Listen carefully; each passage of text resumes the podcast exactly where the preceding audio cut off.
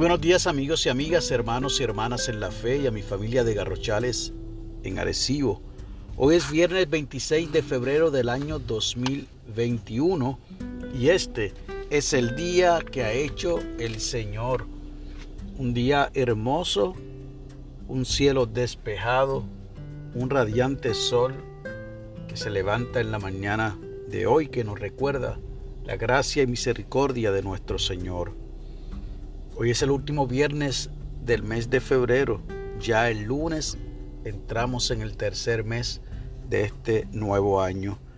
Y la lectura del aposento alto para el día de hoy nos llega desde Texas, de la señora Christine Phipps, Texas, un estado que está en este momento pasando por una situación climática bien difícil y en donde hay una gran comunidad hermanos puertorriqueños y puertorriqueñas.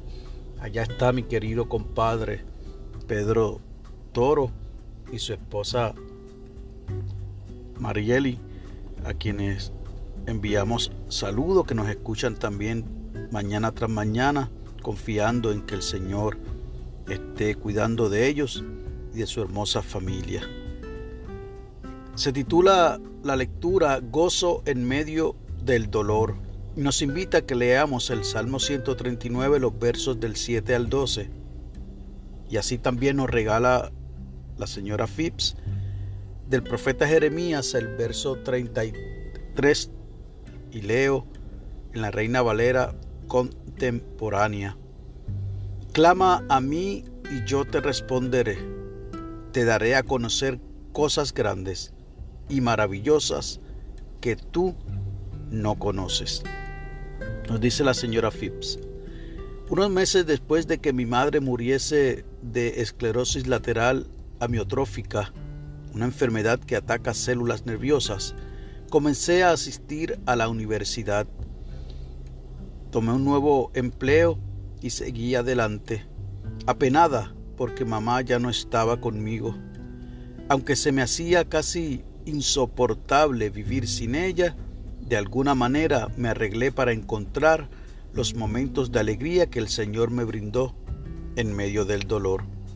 Jeremías 33:3 era el versículo favorito de mamá.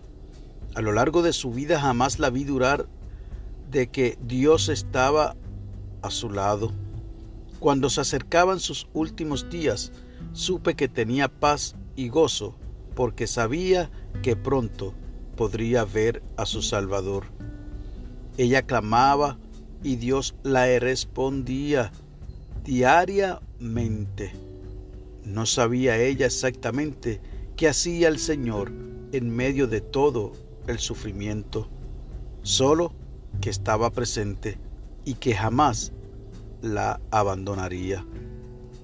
Concluye diciendo esta hermana de Texas, Incluso en los días en que mi pena parece intolerable, recuerdo que Dios acompañó a mamá en su enfermedad, me acompañó a mí al ver cómo se deshilaba su vida y sigue caminando a mi lado hoy.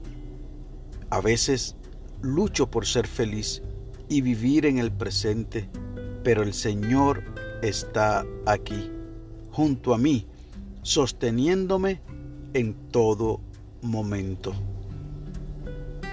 La oración sugerida para hoy es la siguiente. Dios de amor, danos la fortaleza para sobreponernos a las pruebas que enfrentamos.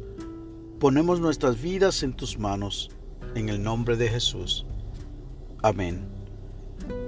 Y el enfoque de la oración es que oremos por los jóvenes que lloran la muerte de uno de sus padres.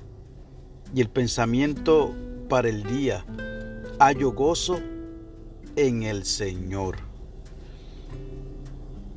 Esta lectura obviamente es una lectura que a pesar de que promueve el gozo en medio del dolor, es una lectura de alguna manera nostálgica que pudiera hacer recordar a algunos de ustedes, aquellos que no tienen a sus padres vivos, el momento en que ellos partieron con el Señor. Y quizás alguno o alguna de los que me están escuchando recientemente han atravesado por esta situación. Aquí vemos como una señora de Texas ha experimentado y pudo ser testigo de que a pesar del dolor, a pesar del sufrimiento, su mamá encontró gozo, porque ya ella anhelaba encontrarse con el Señor, con su Salvador, como bien lo expresa la colaboradora. Y nosotros y nosotras debemos procurar, como dice el pensamiento para el día, hallar gozo en el Señor. Ojalá que sea cual sea la situación que estés viviendo, sea cual sea el dolor que hayan provocado en ti y el sufrimiento, puedas encontrar en el Señor el gozo que necesitamos todos y todas, de manera que la pena que pueda embargarnos se convierta en gozo. Que Dios te bendiga y que haga resplandecer su rostro sobre ti. Que tengas un hermoso fin de semana.